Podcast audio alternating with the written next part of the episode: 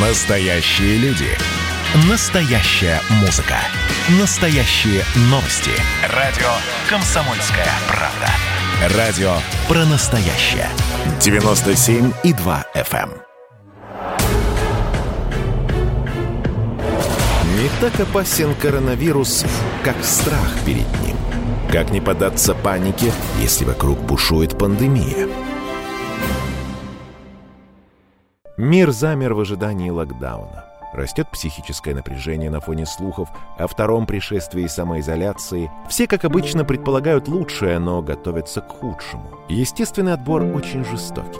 В нашем мире ничего не ценится так дорого, как психическое здоровье. Пришло время осознать, насколько нас изменил COVID-19. Как превратить 2020 год в самый эффективный год жизни, рассказывает популярный психолог Алексей Красиков, автор блога «Неврозы мегаполиса».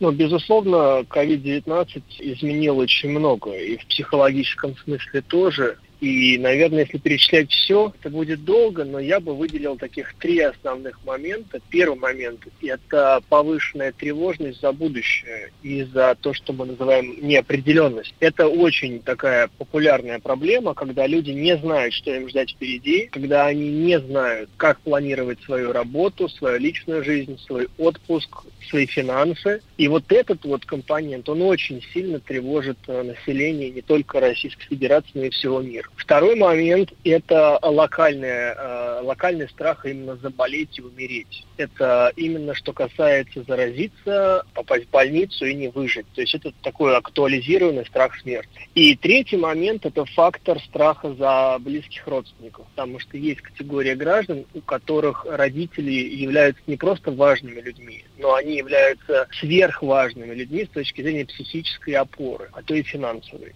Соответственно, вот такие три основных фактора я бы выделил, но, конечно, их можно расширить.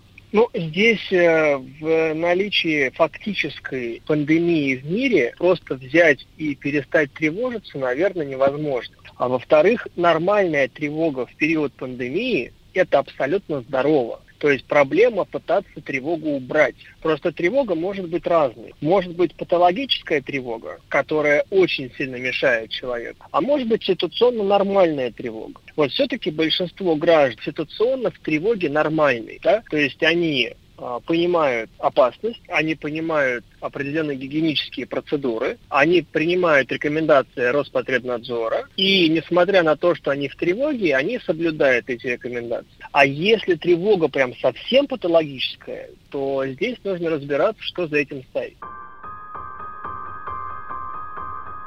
Я э, с профессиональной точки зрения должен быть откровенным. Если человек в эпидемию ковида а, начинает вот, считать количество предметов, до которых он дотронулся, видеть в каждом предмете бактерии, угрозы, а, выстраивать вокруг себя значит, замки с рвами и с хлором насыпанным, то, скорее всего, это обострение сопутствующего основного расстройства. Вот если быть откровенным. Абсолютно, вот обычный человек, невротик, да, такой вот, обычный невротик, он будет скорее э, тревожно санировать руки, э, причем препаратами обычными, аптечными, да, там всякими спиртосодержащими гелями.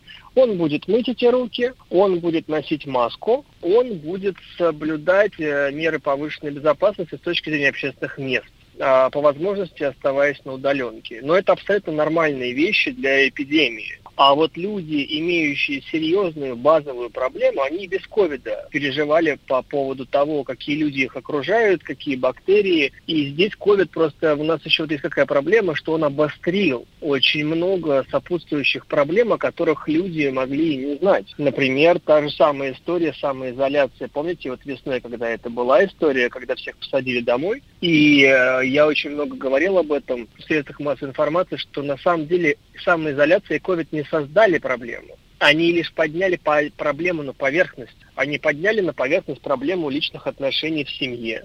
Они подняли на поверхность базовую тревогу по какому-то вопросу. Они подняли на поверхность э, профессиональные отношения на работе. Они много, вот именно много что поднялось на поверхность, с чем люди, в принципе, столкнулись и вот как-то разгребают.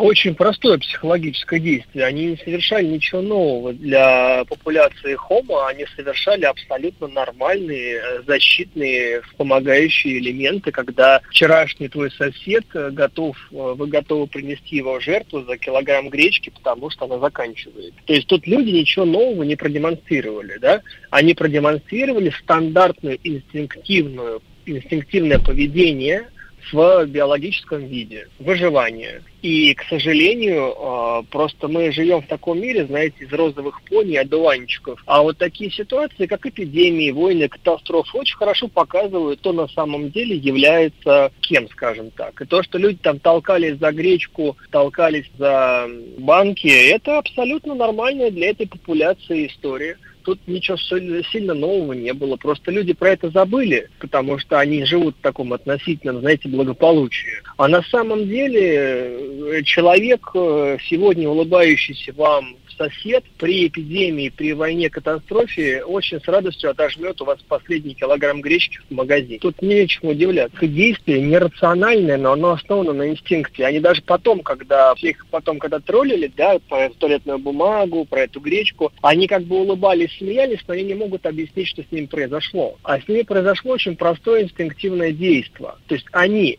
испугавшись, инстинктивно побежали самосохраняться, и самоспасаться. И поскольку единственным оружием стали маски, туалетная бумага и гречка, то вот так это и все экстраполировалось. На самом деле человек повел себя абсолютно типично в экстренной ситуации.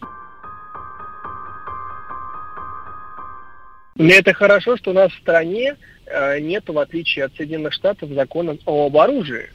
Потому что если бы у нас был закон о ношении огнестрельного оружия, как в Соединенных Штатах, вы бы увидели, что было. И я вам говорю, что ничего хорошего бы не было. Я вам так скажу, что это одно из самых прекрасных, что было, было с человечеством за последние годы, потому что наконец-то а, люди а, смогли заняться тем, ментальным вопросом, от которого они все бежали. Ну, например, когда люди бегут от своей тревоги, от своего, от а, своей неспособности находить самим собой, бегут от семейных нерешенных вопросов, затяжных решений, и тут их сажают наедине с самим собой или наедине с этой семьей в этих четырех стенах, это фактически трансперсональная медитация. То есть человека ставят в ситуацию, где поднимается на поверхность все – что у него внутри. И у него, у этого человека, есть прекрасная возможность, во-первых, это осознать, прочувствовать и как-то с этим обойтись. Поэтому вот самоизоляция весенняя, это было лучшее, что могло случиться с людьми. И многие мои знакомые, вот коллеги рассказывали, что люди сначала, конечно, отнеслись тревожно, потому что у них поднялось, да, все это на поверхность. Все их внутренние процессы, скажем так, они очень сильно напряглись а потом, знаете ли, процесс терапевтический какой пошел, и они как-то с чем-то договорились, что-то отпустили, что-то приняли, что-то философски пересмотрели, к чему-то научились, например, в дистанционной работе, там, в Zoom, в Skype, где там это все происходило, да, поняли, что на самом деле они гораздо более живучи, чем они думали, а, обесценили старые проблемы, которые они считали важными, и поняли, что э, сам факт э, того, что они, а, живы, и, б, вообще могут ходить в кафе и жить, и дышать свежим воздухом, это вообще большое счастье. То есть это была глобальная терапия, которая пошла всем на пользу, вот я убежден. А, что касается второй волны, вы знаете, мне видится, что люди уже не так этого боятся. А, я не вижу и не чувствую такой вот прям паники. Я вижу, что люди понимают, о чем это. И даже вот я проводил недавно исследование у себя в соцсетях. 58% а, считают, что нас закроют повторно, но они к этому относятся, знаете как, они же понимают, что это, они знают, как выстроить свою жизнь они понимают, как будет выстроена дистанционная работа, они понимают, как будет выстроена система снабжения продуктами, и, в принципе, нет такой тревоги, как это было в самом начале. Но наоборот, вот самое главное, я хотел бы подчеркнуть, что это лучшее, что могло случиться с людьми. Этот вот двух-трехмесячная медитация, потому что людям наконец-то дали понять, что для них главное и что для них является самым приоритетным. Это жизнь и свобода. И когда нас посадили на 2-3 месяца в самоизоляцию, нас фактически лишили в эксперименте этого, и люди же умеют оценивать, когда потеряют, да, а, и вот тут они все переосмыслили очень многие вещи. Плюс самое главное поднялось на поверхность вопроса семьи, вопроса мужа, жены, вопроса правды, вопроса третьих людей в семье, потому что самоизоляция же, да, никуда не вырваться. И вот здесь я считаю, что вообще это самое лучшее, что могло произойти с человечеством за последние годы. Помимо этого, очень надо отдать должное вот этой эпидемии, что большинство граждан России, вы не поверите, как бы это ни звучало странным, научились пользоваться компьютером. Они научились оплачивать продукты в интернете. Я сейчас не хочу никого обидеть, но поскольку ваш покорный слуга непосредственно тесно связан вот с процессами онлайн, да, поскольку консультирую по скайпу, у нас население не знает, что такое скайп. Вот люди научились оплачивать продукты по скайпу, оплачивать банковскими картами. Они научились понимать, что, оказывается, можно заказывать многое на дом и, в принципе, упростить себе жизнь. Они научились делегировать. Они научились понимать, что, оказывается, в офис-то не обязательно ходить с 9 до 6 а можно работать а, дома, выстроив какой-то кабинет. Во-вторых, они научились самоорганизовываться, да, где они вот планировали свою работу уже днем совершенно по другим алгоритмам. То есть это фанта- фантастическая э, ситуация, которая случилась с ковидом. И надо быть благодарным вот за это очень сильно. К сожалению, но есть потери, которые пришлось заплатить за этот урок. Каждый день мы пытаемся по знакам и словам высокопоставленных людей угадать, что нас ждет завтра. Сможем ли мы избежать карантина или мир обречен на локдаун? Иногда кажется, что о всеобщей самоизоляции давно все решено и что она оттягивается лишь на время. Но оказывается, эти мысли — только проявление невроза. Как сберечь свое психическое здоровье в обстановке эпидемии и не поддаться новым фобиям 2020 года? Психотренинг ведет Алексей Красиков, популярный психолог, автор блога «Неврозы мегаполиса». Вы знаете, я вот все время постулирую фразу, которую я когда-то, так сказать, придумал, и которой я последние несколько лет оперирую. Она звучит так. Тобой управляет только то, чего ты не можешь допустить. Если человек скажет себе, да, давай предположим, что может быть самое худшее. Ну, самое худшее это то, что нас опять посадят там на два месяца на карантин. Давай посмотрим, что из этого можно извлечь и как можно себя развлечь, исходя из первого опыта. Человек скажет, заказывать еду я буду так-то, значит, работать и жить я буду так-то, развлекать себя я буду так-то, там, обходить какие-то там вещи я буду так-то и так. То есть ему надо исходить из позиции, что он сядет на карантин и что он будет делать. Это касается спорта, это касается чтения книг, это касается уединения в какой-то части квартиры, чтобы побыть одному, если он не один, если его напрягает то, что он находится в кругу детей, там, лазящих по головам, а выделить свободное место, где он может быть один, объяснить детям, что такая ситуация, что папе нужно или маме нужно побыть одной. У меня были клиенты, которые в ванной сидели, в туалете сидели, да, то есть э, на кухне сидели, там, жена на кухне, муж там в душе. А это нормально, потому что это стресс 24 на 7. Во-вторых, многие поняли, что, оказывается, можно бегать вокруг дома или даже по небольшому району. Ничего страшного в этом нет. Никто там с ружьем за тобой не бегает. Многие поняли, что можно ходить по лестнице, даже с гантельками. Многие купили, кстати говоря, на первой волне а, домой очень много спортивного оборудования. И многие вообще сказали, вы знаете, я даже в форму пришла за эпидемию. То есть люди купили беговые дорожки, гантели, скупили все. Я вот не мог купить себе, например, гантель домой. И, в принципе, вы знаете, я думаю, что все-таки наши люди готовы, и я думаю, что наши люди к этому отнесутся гораздо более спокойно, чем в первый раз. То есть сейчас люди понимают, если первый раз их тревога была связана с неопределенностью, то сейчас люди понимают, что они будут учиться, что они будут заниматься спортом, что они будут читать, что они будут встречаться в зуме с друзьями, что это все закончится, и поэтому мир начнет жить обычной жизнью. То есть нет такой тревожности, есть просто скорее скорее, знаете, такое нежелание опять возвращаться в это, скорее нежелание, нежели какая-то катастрофа. Катастрофа скорее происходит в головах предпринимателей.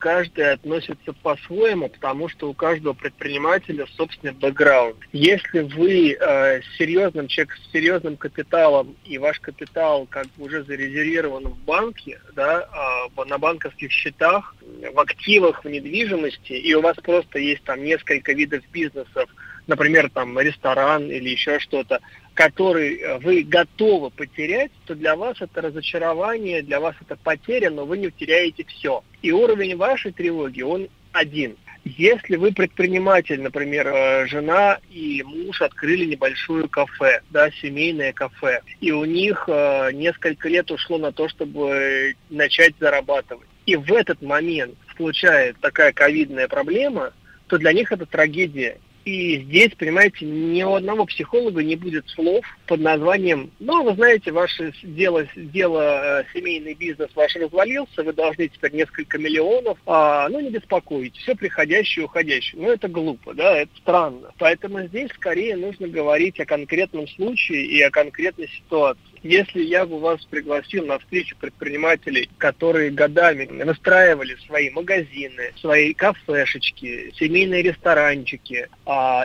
и вот так вот случилось, знаете, нету слов, которые их успокоят. Могу назвать, наверное, две фамилии. Это Михаил Маратович Фридман, основатель Альфа-банк, и Олег Юрьевич Тиньков, вот, основатель PCS Group. Вот они бы сказали следующим образом. Да, к сожалению, таковы реалии, но это естественный отбор в предпринимательской среде. То есть они бы сказали, что потеря ресторанов, потеря бизнесов – это естественный отбор – ну, грубо говоря, слабых. То есть выживут там 20% сильных, которые поднимутся и пойдут дальше. Остальные, естественно, отбором будут отсеяны. А Михаил бы сказал так, что если человек морально вот так вот при потере э, распался и проиграл морально, то, наверное, он не предприниматель. Я вот больше чем уверен, что они бы так сказали, что если ты предприниматель, то ты встанешь и пойдешь дальше вернешь долги, откроешь новые бизнесы и заново заработаешь. Если ты так сломался, то горе побежден. И я убежден, что Сергей Галинский бы так сказал основатель «Магнита». То есть это три человека, которых я э, уважаю с точки зрения психологии, и я убежден, что они бы отнеслись именно так, и я их поддерживаю полностью. Я бы, наверное, бы сказал, что они находятся в исторический момент возможностей например, и ваш покорный слуга заработал там 3 миллиона рублей на фондовом рынке, когда все падало. И я воспользовался этой возможностью. Таких, как я, очень много по всему миру. Люди стали миллионерами. Да, это первое. То есть надо понимать, что вот подобные кризисы случаются раз там 50 лет. И э, эти люди могут уволиться и начать свой бизнес. Они могут потерять один бизнес, открыть второй. Они могут купить акции э, дешево. Они могут инвестировать в перспективные направления. И такая возможность дается, то есть очень редко. То есть я бы попытался бы этой аудитории объяснить, что они находятся в период огромных возможностей, когда можно купить за недорого э, ценные бумаги, кто-то попал в сложную ситуацию, продает недвижимость с хорошим дисконтом, а рынок там продаж встал, можно купить что-то подешевле. То есть нужно уметь во всей вот этой неразберихе, да, а надо уметь видеть возможность. А если просто поддаться общей панике и кричать «караул», куда катится мир, то, знаете, ну, это не про успех. Вот когда все бегали в карантине, я бегал по банкам, снимал э, наличные, чтобы инвестировать в покупку ценных бумаг. И я заработал 80%. 80. Это когда все провалилось в феврале, в марте. Потом в апреле-мае все это выкупалось с очень большой э, прибылью. Это опять же возможности. У нас люди в России очень, э, как сказать, очень мало процентов, в отличие от американцев, при всем уважении к русским, да, и такой вот политический вопрос к американцам, Американцы вот более предприимчивы в этом смысле. Они гораздо, а, например, в период провала в Соединенных Штатах фондового рынка в инвестирование пришло в три с половиной раза больше частных инвесторов, чем за последние годы вместе взятых. То есть вместо того, чтобы всем паниковать, американцы понесли деньги на фондовый рынок и заработали. Почему он так сейчас там раздулся? Ну, прежде всего, надо сказать, что дело не в ковиде, дело в том, что у тебя поднялась очень сильно тревога, а в целом тревога какая-то базовая, которая проявляется вот так вот в виде ковида. То есть есть такое понятие, как причина и, и повод, да? Вот э, ковид это повод, а есть причина. То есть причина это что-то фундаментальное, а ковид является поводом для демонстрации этого напряжения. Соответственно, этим людям надо понять, что ничего страшного с ними не происходит, что видимо, накопилось, видимо, поднялось на поверхность, и нужно просто прийти к профильному специалисту, сказать, ребята, знаете, вот в этот период пандемии у меня поднялась тревога, а я понимаю, что я вот повышенно мою руки, повышенно сомневаюсь в безопасности предметов, там, людей, там, заразных, не заразных, я отдаю себе отчет в том, что это странно, и мне это мешает, видимо, у меня повышенная тревога, с чем бы это могло быть связано. И специалист бы сказал, да, действительно, ваша вот эта вся история эпидемиологическое преувеличение, а потому что наверняка что-то серьезное основное. И мы в терапии увидим, что это вопросы жены, это вопросы детей, это вопросы любовницы, это вопросы бизнеса, это вопросы определенности, это вопросы прогнозирования. То есть там будут в терапии выявлены те триггеры, из-за которых он обострился, а вовсе не про ковид. Ковид это лишь повод сублимации. Если человек не понимает э, базовую причину э, своего, то есть он, вот если вот моя фраза бы этим людям бы, может быть, даже и помогла, что вот проявление не является проблемой проблемой является то, почему это проявление случилось. Да? То есть, например, если человек вот сейчас бы меня услышал, и он бы понял, что оказывается его вот эта повышенная тревожность является следствием чего-то фундаментально основного, и он бы переключил внимание со своих рук там и так далее на что-то, какую-то правду внутри, он бы сказал, да, вы знаете, когда случился ковид, когда случилась вот эта вся история, я там еще раз для себя понял, что работаю на такой-то работе с которой уйти, с одной стороны, не могу, потому что финансовый вопрос, а с другой стороны, я уже не могу там никого видеть. Или то же самое касается жены или мужа. Я поняла, что я больше не могу быть с ним, но уйти не могу, потому что не знаю, как я буду жить без него. То есть там будут конкретные триггеры, которые вызывают базовое напряжение. А то, что это проявляется в виде вот такой вот компульсивного момента с ковидом, это за чистый вопрос проявления это все, это очень хорошая лакмусовая бумажка а, для того, чтобы нас еще раз протестировать, а что есть в нашей жизни. Как развлекать пожилое население сложно, потому что, с одной стороны, с ними находиться нельзя, а вдруг заразишь, да, а, там, на себе принесешь, как говорится, и потом волос рвать. А вот. С другой стороны, вот так вот просто взять и начать их развлекать вот принудительно тоже сложно. Поэтому, наверное, только звонки, какие-то визиты на дистанции, попытка как-то, может быть, временно пожить с кем-то, тоже бывает. Ну, например, две подружки просто решают пожить друг с другом, да, например, там одной 65, другой там 7. И вот они живут там в одном городе, но в разных районах, да. И вот они договариваются, что давай там недельку поживем у меня, недельку у тебя, недельку у меня, недельку у тебя. И вот такая комбинация, она, наверное, была бы более правильной, а, потому что таким образом им всегда есть о чем поговорить, какие-то вот эти вот недели там, недели там, смена обстановки, и они как-то будут адаптированы. Если бабуля или дедуля прям совсем, вот, скажем так, замкнуты, то это очень тяжело. Это очень тяжело, и в Америке практиковалось э, таких вот пожилых э, пациентов отдавать в дом престарелых, но, к сожалению, это сыграло очень злую шутку, потому что именно самая высокая летальность была именно из домов престарелых. Все дома престарелых в Соединенных Штатах заразились ковидом, и там умерло очень большое количество населения. То есть именно вот этот процент в Америке, он был именно дома престарелых. Поэтому тут, понимаете, тут очень сложно. Мне кажется, самое оптимальное это кого-то, это, это их как-то объединить. Многие считают 2020 год худшим годом современности. Он начался с пожаров в Австралии, ударил эпидемией коронавируса, закрепил результат массовой гибелью животных у берегов Камчатки. Но даже среди этих объективных сложностей многих людей разделили взгляды на 5G, чипирование и мировое правительство. Можно ли возросшую активность теорий заговора считать проявлением страхов на фоне эпидемии? Как превратить наши страхи в победу над собой? Психотренинг ведет Алексей Красиков, популярный психолог, автор блога «Неврозы мегаполиса». У меня есть такой печальный очень опыт, а, потому что я писал пост по поводу 5G, чипирования и вот эти всей истории, и, к сожалению, это большая трагедия интеллектуальная.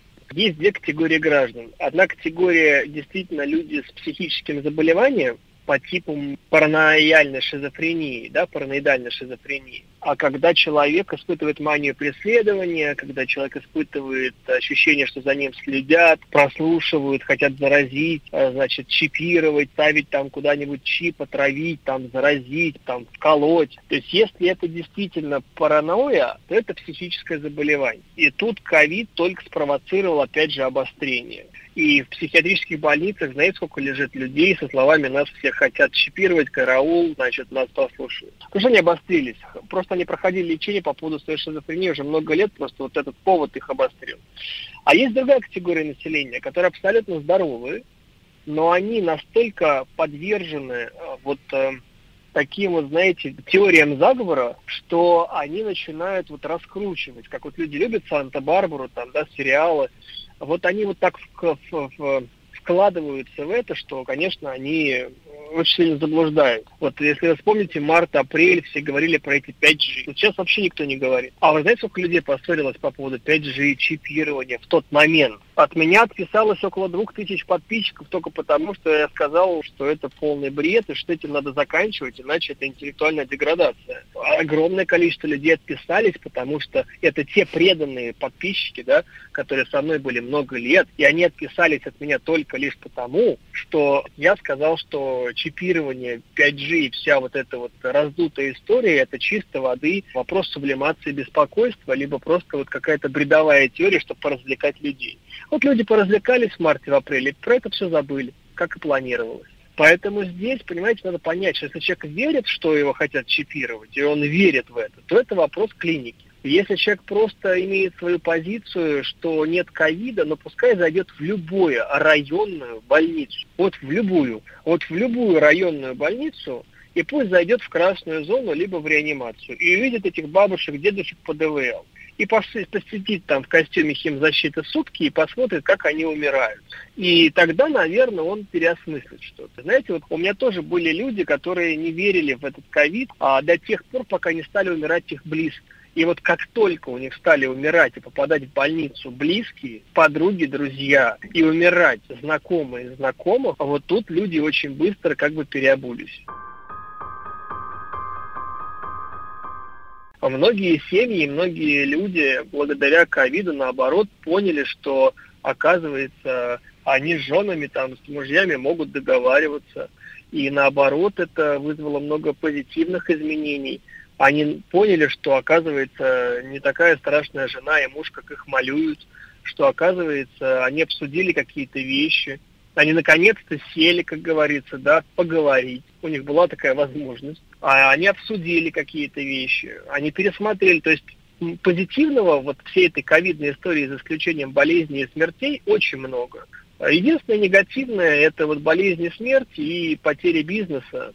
Но опять же, понимаете, смерть по наравнению с потерей бизнеса такое себе сравнение, да, потому что э, это всегда история про что? Это всегда история про то, что бизнесу, как я сказал, можно начать новый а жизнь заново не начнешь. Поэтому нам всем надо быть благодарными, что мы сохранили здоровье. Да, возможно, есть определенные потери, но они все поправимы. И это все к лучшему было. Главное это здоровье нас и наших близких. И если нам нужно потерпеть там несколько месяцев, просто находясь дома, это самая меньшая плата, а, что может быть по, отно- а, по отношению к здоровью. Я думаю, что каждый человек на периоде первой самоизоляции понял, что для него хорошо и что для него плохо. Я думаю, человек на первой самоизоляции понял, как он может сам себя развлечь. Кто-то понял, что он ударяется в спорт, кто-то понял, что он удаляется в чтение, кто-то понял, что он удаляется в английский дистанционный, да, практикует язык, а кто-то понял, что он ударяется, вот у меня был клиент, который занимался шахматами там 24 на 7 онлайн, а кто-то выстраивал какие-то сайты, то есть если это программисты, а кто-то делал какие-то бизнес-процессы в работе, то есть кто-то все по-разному пытаются вот для себя решить этот вопрос. И здесь, наверное, вопрос индивидуальный. Если ты хочешь похудеть, прекрасно. Сделай сейчас оборудование себе с условием того, что тебя посадят на карантин. Не посадить на карантин, ну прекрасно. Похудеешь в спортзале. А посадят, будешь добиваться цели дома в, ради, в районе там, своего там, подъезда э, райончика. Например, поставить себе задачу, там, за два месяца подтянуть английский, сдать там тест, там, такой-то уровень. Тоже вариант. Каждый день английский, там, слова, глаголы, там, временные формы, вопросы, диалоги. А поставить прям такую задачу себе конкретную, измеренную в количестве и в качестве там, например, объединиться тремя менеджерами и разработать там план, который не могли разработать там для департамента в течение полугода. То есть надо ставить перед собой задачи конкретные и конкретно их решать. Тогда э, вы выйдете из ковида гораздо более профессиональными, гораздо более подтянутыми, э, гораздо более сильными к дальнейшим свершениям у нас, понимаете, нет шансов в том смысле, что мы либо, мы либо беремся в руки и начинаем вот э, работать и э, развиваться по плану, а либо мы просто раскисаем, зачем это нужно. Ковид – это прекрасная возможность для самосовершенствования. А в чем, собственно говоря, смысл жизни? Да? В самосовершенствовании.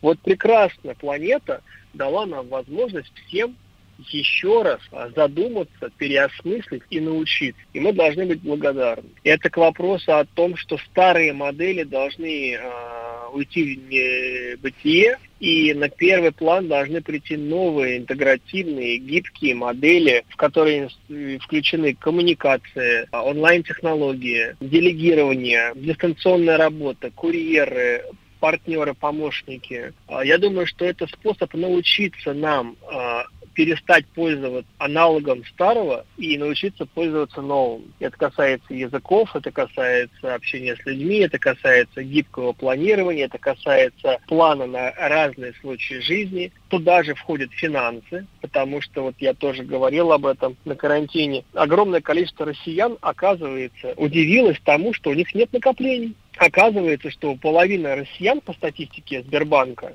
не было накоплений даже на два месяца. Ну, если мы возьмем все расходы семьи, там, там, условно, там, 50 тысяч рублей, да, в месяц, там, квартира, там, еда, там, ну, оказывается, что у подавляющего большинства не было даже таких накоплений. Поэтому сейчас люди этому тоже научатся. Они поймут, что, не, что такое подушка финансовой безопасности – что нужно иметь как минимум там 5-6 бюджетов в каком-то там депозите банковском, чтобы если вдруг что-то случится с работой, со здоровьем, что семья имеет 5-6 месяцев э, нормального существования. Этому тоже мы научились благодаря такому уроку.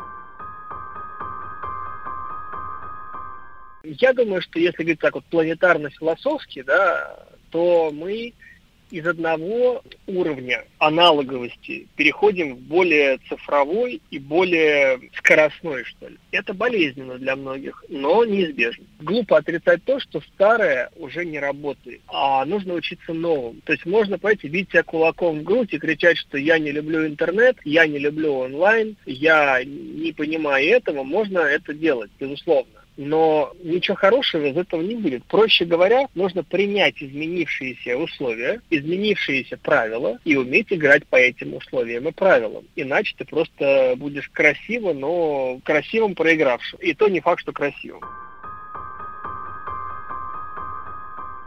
Здоровый человек в здоровом обществе через 10 лет – это человек, который очень гибкий к изменениям и который понимает, что самое главное его качество – это способность изменяться, приспосабливаться и договариваться. Это человек, который не судит окружающий мир и обстоятельства, а умеет гибко принимать изменившиеся правила и умеет адаптироваться под них, э, выживая сам и выживая свою семью и окружающих. То есть фраза «не стоит прогибаться под изменчивый мир, пусть лучше он прогнется под нас» – это фраза будущих алкоголиков. Поэтому современная фраза «нужно уметь изменяться в изменчивом мире», тогда вы сможете и выживать, и достигать результатов. Эволюция – самая жестокая вещь на Земле. Выживает сильнейший.